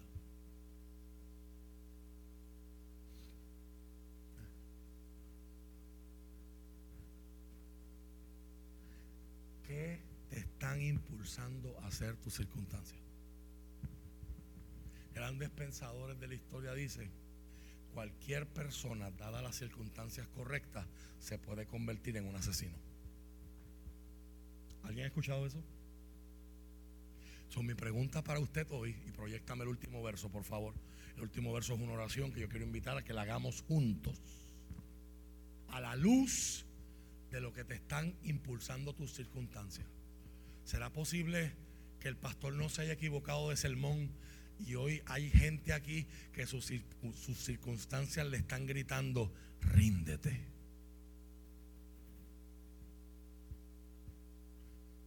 Espera a que el pastor diga, trae tus problemas al altar y coges a tu esposo al hombro y lo lleva. O coges a tu esposa al hombro y lo lleva. O coges a tu hijo, a tu hija y lo traes. Deja de luchar como mamá. ¿Qué te está diciendo tus circunstancias? Una de mis bandas favoritas, Casting Crowns, hace años atrás cantó una canción que se llamaba The Voice of Truth, la voz de la verdad. Y él dice, tengo voces en mi mente, tengo la voz de mi pasado, tengo la voz de los fantasmas, tengo la voz del gigante Goliat, tengo la voz que me dice, tú no puedes, ten miedo, acobárdate, ríndete, pero en medio de todas esas voces está la voz de la verdad. Las leyes del Señor son buenas, te mantienen en tu sitio. ¿Qué está diciéndote Dios? ¿Y qué te están diciendo tus circunstancias? ¿Y cuál va a ser la voz que va a tener más peso en tu vida esta semana? Puedo apagar la cámara para que seamos honestos. ¿Habrá alguien aquí que sus circunstancias le haya dicho en algún momento, mata a alguien? Mamá, estoy hablando contigo. ¿Cuántas veces has querido matar a tu hijo? Ah, no, ustedes son tan espirituales. Ustedes siempre, ¿verdad? Mira mi amorcito bello de mi corazón, cielo, siéntate aquí, has roto toda la casa. Yo estuve todo el día barriendo y mapeando y tú en dos minutos le ensuciaste completo. Ay, cochita más linda, coche. Así son todas las mujeres de esta casa, ¿verdad? ¿Dónde están las mujeres puertorriqueñas expertas tirando chancletas? Ya, una me levantó la mano.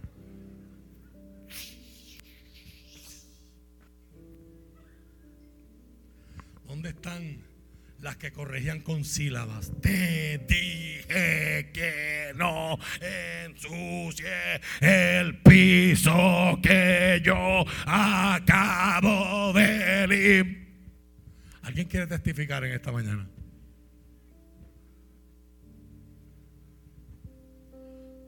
Si usted está de visita, permítame enseñarle, si no se ha dado cuenta ya, que al pastor de esta iglesia le gusta usar ejemplos bobos así. La idea es que usted escuche el bobo y se mire en el espejo y diga, mi circunstancia de hoy, ¿a qué me empuja?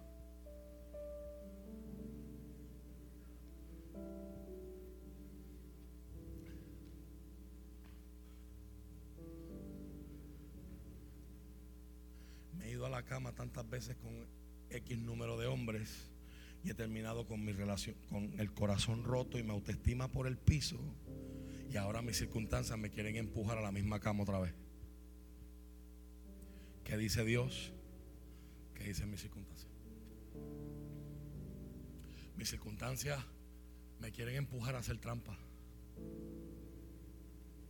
Porque Luma quiere seguir subiendo la luz. Están vendiendo un imán que uno lo pega por allá. Me están, me están vendiendo una cajita trampeada. me están tirando links por los cuales yo puedo ver los juegos de NBA sin pagar. Se fueron los amenes y se fueron los gloria a Dios. Mis circunstancias me quieren enviar y me están invitando a robar. No sabe lo que es querer ver un juego y no tener donde verlo y tener que decirle a Siri, Siri, manténme con el escobar y tenerlo que ver en una, en una tablita. Lebron comete mover. Lebron donkea. El otro coge rebote. Metieron de tres. Pero no es lo mismo verlo que tú Pero mi ética me dice, no me lo voy a robar. Yo decidí cortar el, el cable y solo tener servicios de streaming hace muchos años atrás. Entonces no lo transmiten en, canales locales o en mis servicios de streaming, que yo pago, no lo puedo ver. Otro ejemplo bobo. ¿A qué te están invitando tus circunstancias hoy? ¿A qué te están empujando tus circunstancias hoy? Mira Jesús. Sus circunstancias lo empujaron a rechazar gente, pero él no rechazó. Sus circunstancias lo empujaron a ser un amargado, pero él decidió ser dulce, ser amable. Sus circunstancias lo empujaron a muchas cosas desagradables, pero él se mantuvo en la línea. Pastor, le da Jesús.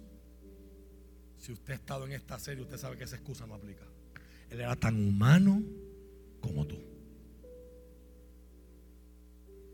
Y no solo Él pudo, sino Él está contigo a tu lado y dentro de ti para que tú también puedas.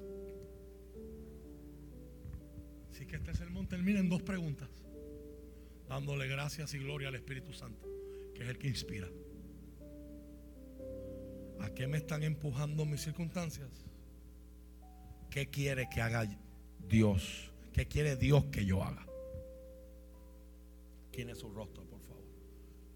Mientras yo vuelvo a leer ese último verso. La conclusión a la que llega el salmista es, sean gratos.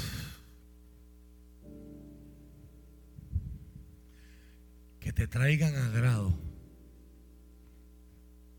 Como lo traduce correctamente la nueva traducción viviente. Que las palabras de mi boca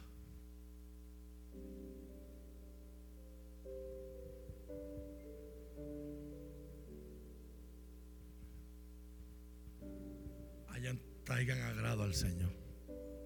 Señor. Señor, si yo al bullear a los lebroneros esta semana, mis palabras no fueran de tu agrado, perdón.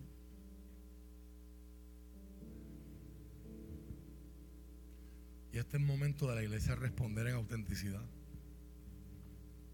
Porque esto se trata de ser real. No somos perfectos. Pero hemos sido amados perfectamente. Somos amados perfectamente. Por favor, mírese en este espejo y permita que el Espíritu Santo hable con usted y usted hable con él. Que las palabras de mi boca y la meditación de mi corazón sean de tu agrado. Oh Señor, mi roca y mi redentor.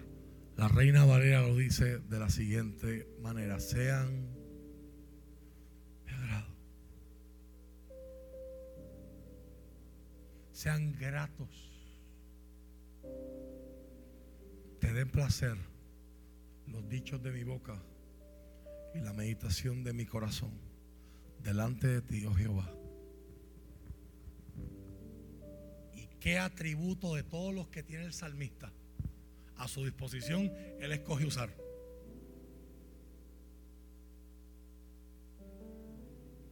Empezó hablando de los cielos cuentan la gloria de Dios. Eso no tiene que ver nada con rocas.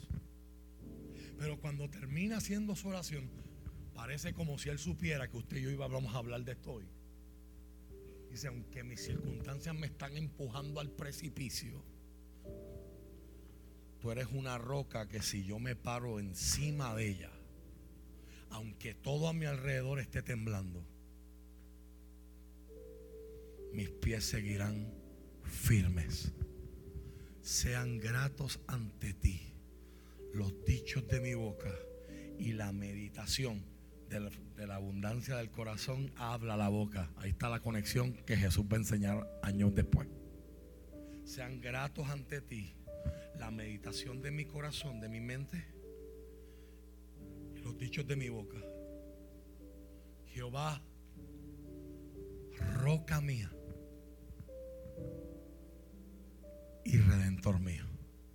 salmista termina diciéndote, escoge no lo que dicen tus circunstancias, escoge lo que dice Dios. Número uno, Él te puede sostener, es una roca. Y dos, él te puede rescatar. Él es un redentor. Él es un rescatador. Padre, hoy tomamos estos minutos para responder a tu palabra.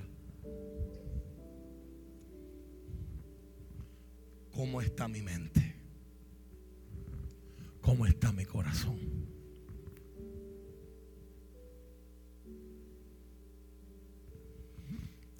¿Qué palabras salen Hablábamos el domingo pasado de cómo las malas conversaciones tornan tóxicos los ambientes de familia, los ambientes de trabajo. Gente que en vez de hablar vida, lo que hacen todo el tiempo quejándose, llevando y trayendo y bochinchando y envenenando el ambiente.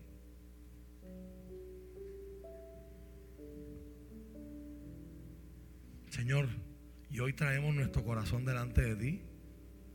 Quizás hay coraje, quizás hay rencor, quizás hay, hay, heridas que todavía no se han transformado en amargura. Pero están ahí, duelen. No es justo. No es justo que después de yo haber sido así, me paguen asado. No es justo que si yo sembré esto, coseche esto otro. Yo no me merecía esto.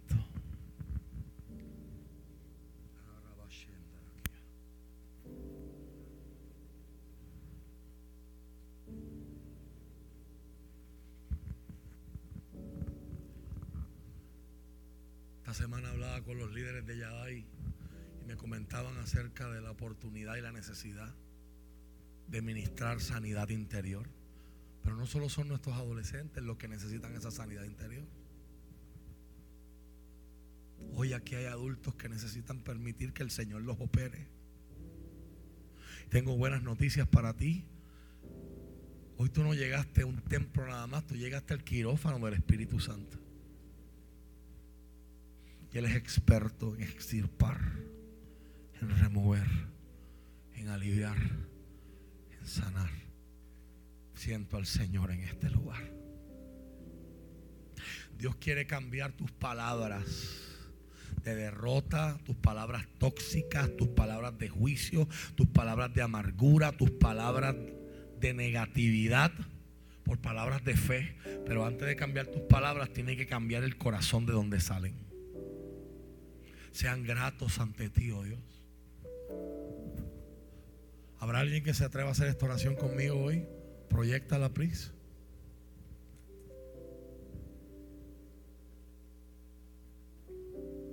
Mírala y hazla en tus propias palabras. El enfoque es en dos cosas. Esto no es momento de pensar en mi enemigo, esto no es momento en ninguna parte de esta decisión. Señor, que le caiga un rayo a mi, a mi ex esposo. Un infarto a mi ex jefe.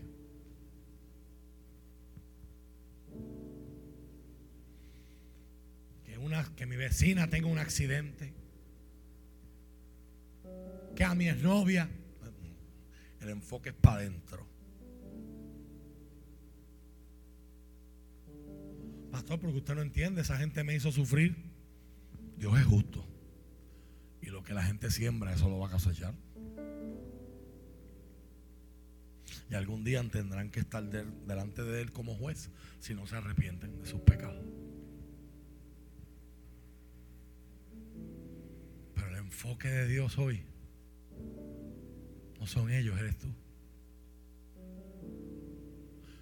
Porque cuando tú decides perdonar a alguien, esto no estaba en la agenda, pero el Señor lo está poniendo en la agenda. Cuando Dios, tú decides perdonar a alguien que te hizo daño, si lo analizas, en realidad no lo estás haciendo por ellos, ni lo estás haciendo porque ellos se lo merecen. Lo estás haciendo porque tú estás decidiendo que quieres avanzar que quieres dejar de ser preso y quedarte encarcelado en la misma situación que te pasó el año pasado, que te pasó hace cinco años, que te pasó hace 20 años atrás. Quieres empezarte a mover hacia adelante. por favor, ore conmigo.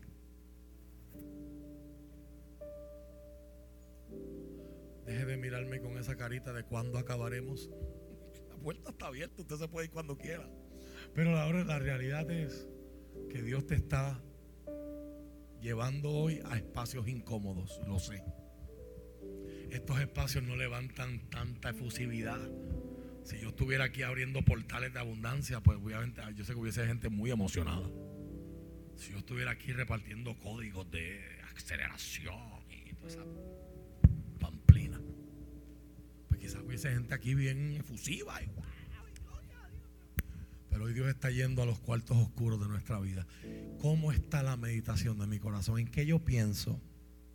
Cuando estoy solo, cuando no estoy entretenido, ¿a dónde va mi mente?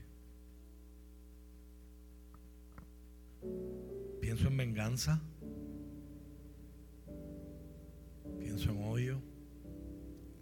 ¿Pienso en hacerle daño o que gente que me hizo daño esté mal? y que me vean ahora, para que vean lo que se perdieron. Sean gratos. Las palabras que salen de mi boca. En un mundo tan tóxico como el que estamos viviendo, necesitamos gente que ore esto. La gente que va a hacer luz el martes, si usted de los agraciados que tiene el día de mañana libre. Necesitamos que el martes cuando usted vuelva a su trabajo, si el ambiente está tóxico, no añadas toda la toxicidad. Necesitamos gente que vaya con esta oración. Hoy yo reto a esta iglesia a que se aprendan esta oración de memoria, la escriban en la nevera, la escriban en el, en el celular, en Canvas y te hagas un wallpaper con ella. Escríbete un reminder que te haga todos los días. Cuando salgas de tu casa, te salga el pop-up del reminder sean gratos ante ti los dichos de mi boca hoy y la meditación de mi corazón. Estoy de camino a sentarme en la oficina con este jefe. Sean gratos ante ti los dichos de mi boca y la meditación. Estoy de camino a limpiar la oficina. Sean gratos ante ti los dichos de mi boca y la mía. Estoy de camino al entierro. Yo pido la oración. Esta noche yo tengo que abordar un avión hacia Maryland. ¿Se acuerda que les conté hace unos años cuando hubo la explosión en la casa de unos vecinos en donde yo vivo? Que yo perdí mis puertas. Yo me encontraba predicando en Maryland ese fin de semana. Y esos pastores salvadoreños se enteraron de lo que había pasado en Puerto Rico y recogieron una ofrenda para que yo le pudiera poner las puertas a mi casa otra vez. Yo no tenía que hacer eso. El jueves recibo una llamada en la noche que la esposa de ese pastor estaba lavando platos y en la misma cocina le dio un infarto masivo. Y cuando llegó el 911 ya era demasiado tarde. No me puedo quedar a distancia. Yo tengo que ir allí a aparecer de sorpresa, no para coger parte ni micrófono, sino para dar un abrazo. Porque a mí me gustaría que si a mí me hubiese pasado eso con Giselle, gente también apareciera a darme un abrazo.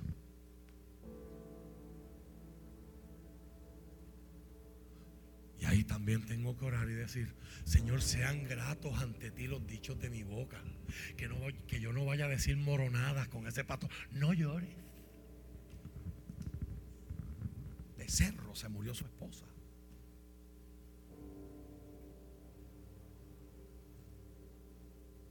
Pastor, esto Dios lo permitió porque va a ser para bien. Él no quiere escuchar eso ahora.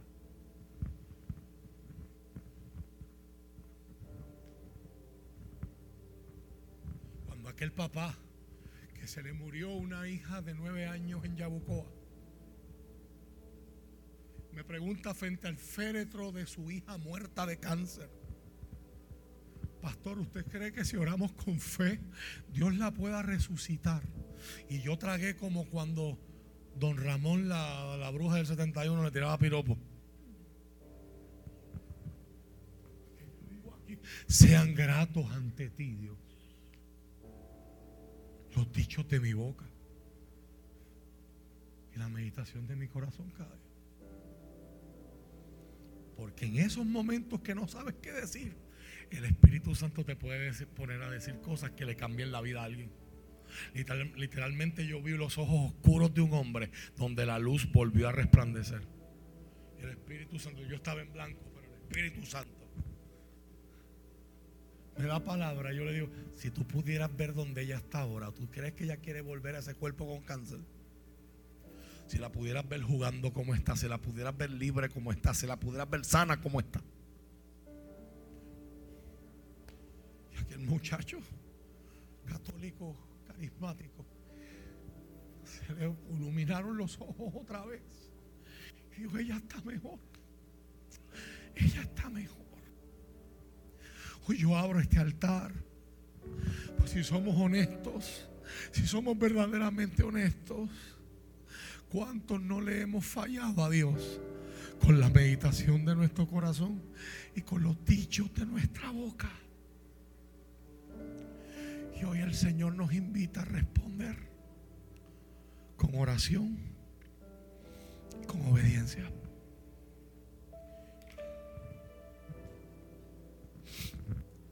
Señor, para mí es imposible conocer. He predicado tu palabra como tú me la diste. Para mí es imposible hoy conocer las circunstancias de mis hermanos a menos que ellos no las hayan compartido conmigo ya. Pero nuestras circunstancias nos empujan. Y hay gente que hoy está sintiendo la presión de ser más amargos, de ser más cerrados, de no confiar, de no servir, de no seguir, de renunciar, de rendirse, de dejar la fe, de dejar de ser seguidores de Jesús.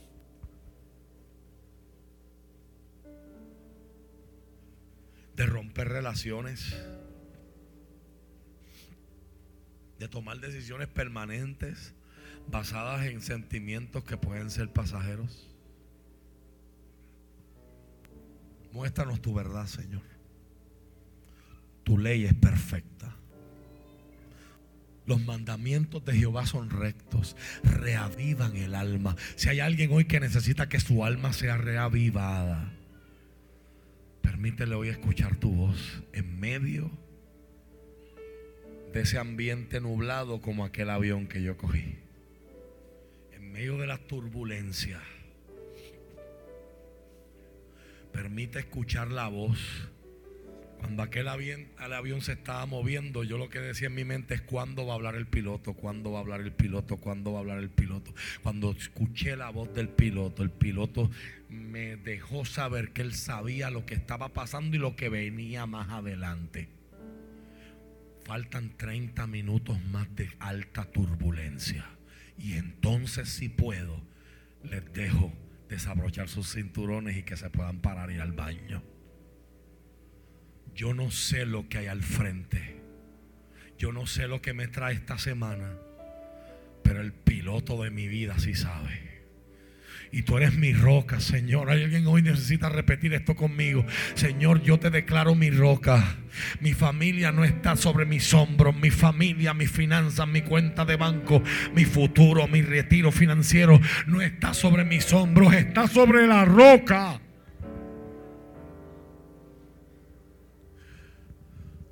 No me voy a rendir. No me voy a rendir de construir en la roca. Una roca que resista cuando vengan las inundaciones y tormentas fuertes de la vida. ¿Cómo está mi corazón hoy? Ese corazón que yo tengo que guardarlo porque de él emana la vida. Si el corazón se envenena, se me envenena la vida. Se me envenenan mis ambientes, se me envenenan mis relaciones. Daño gente, marco gente. Me vuelvo tóxico. Sean gratos ante ti, oh Dios, los dichos de mi boca.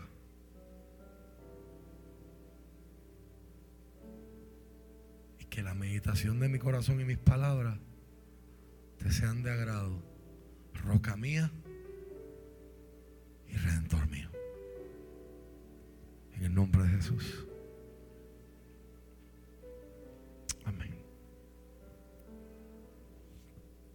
Altar está abierto.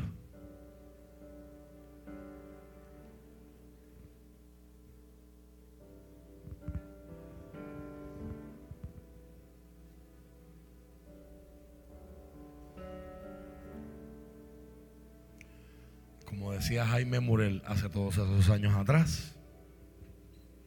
Quebranta mi corazón, quebranta mi vida, entrego mi voluntad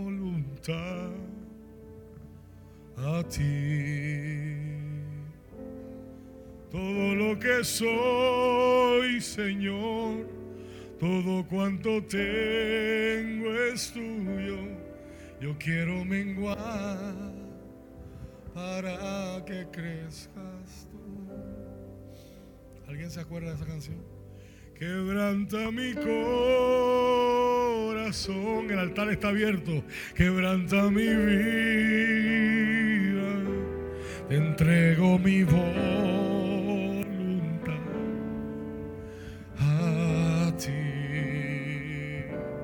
todo lo que soy, Señor, todo cuanto tengo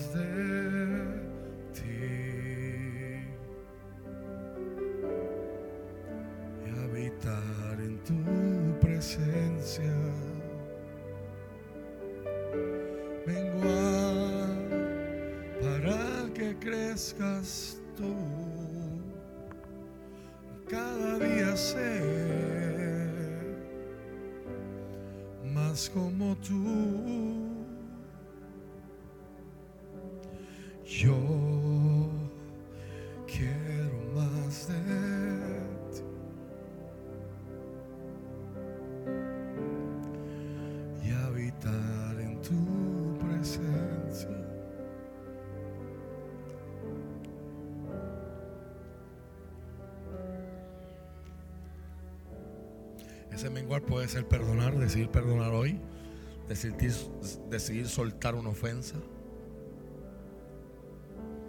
O decidir hoy, a la luz de esta palabra, retener tu esencia, quién tú eres, quién Dios quiere que tú seas, y no cómo te sientes o cómo tus circunstancias te están invitando a ser, te están impulsando a decir, a pensar, a tomar decisiones.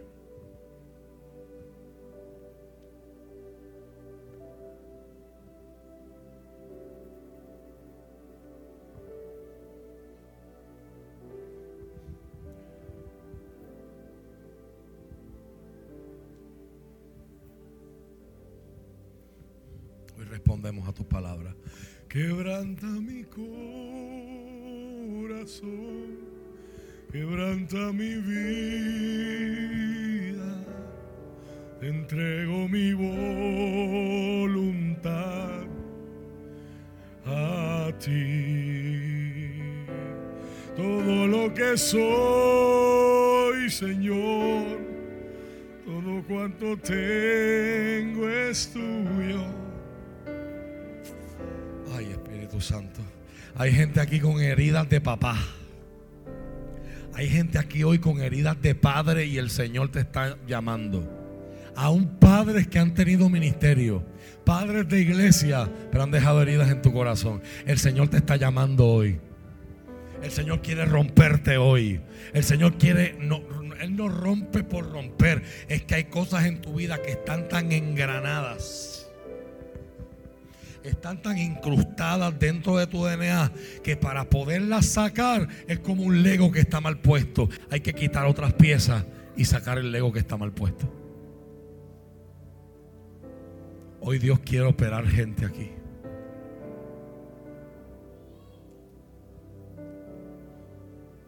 Ven a Jesús. Ven a Jesús, Él te quiere sanar.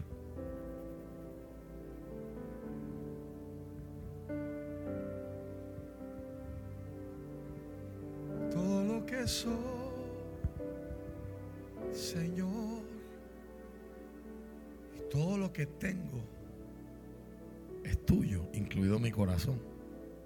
Por lo tanto, no te puedo negar esta área y esta área y esta área que tú quieres abrir hoy.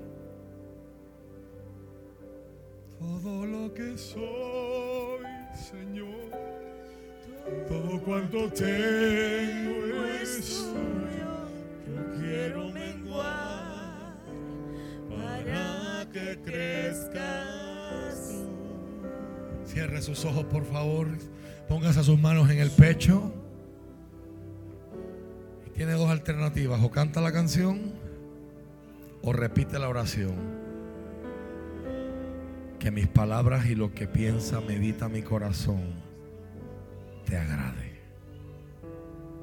Y si el Espíritu te está convenciendo, Ven. ven y deja que papá te abrace. Deja que papá Dios te abrace.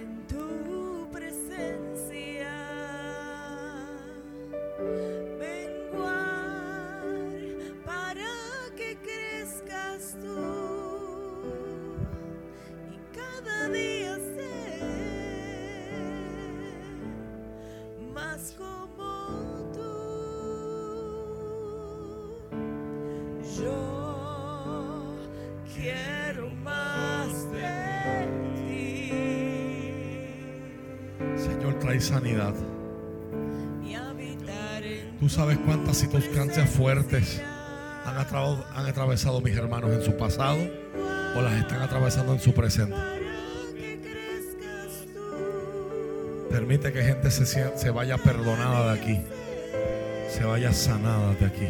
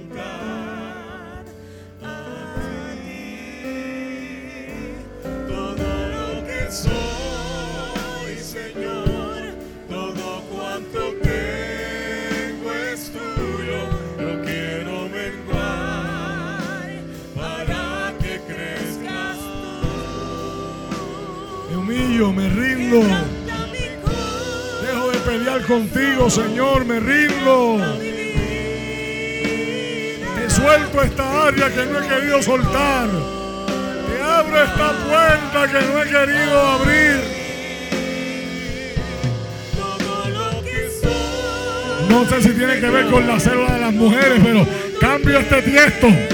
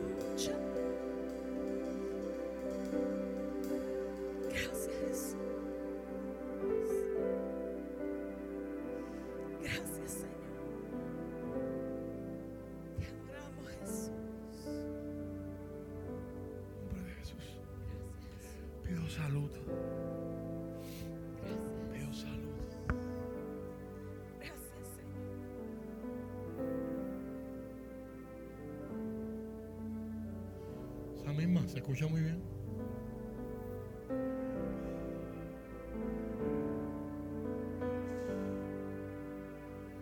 Hoy estamos en tu quirófano, Señor. Presento a mis hermanos. Tú eres el Dios que sana. Tú eres el Dios que opera. Tú eres el Dios que restaura el corazón.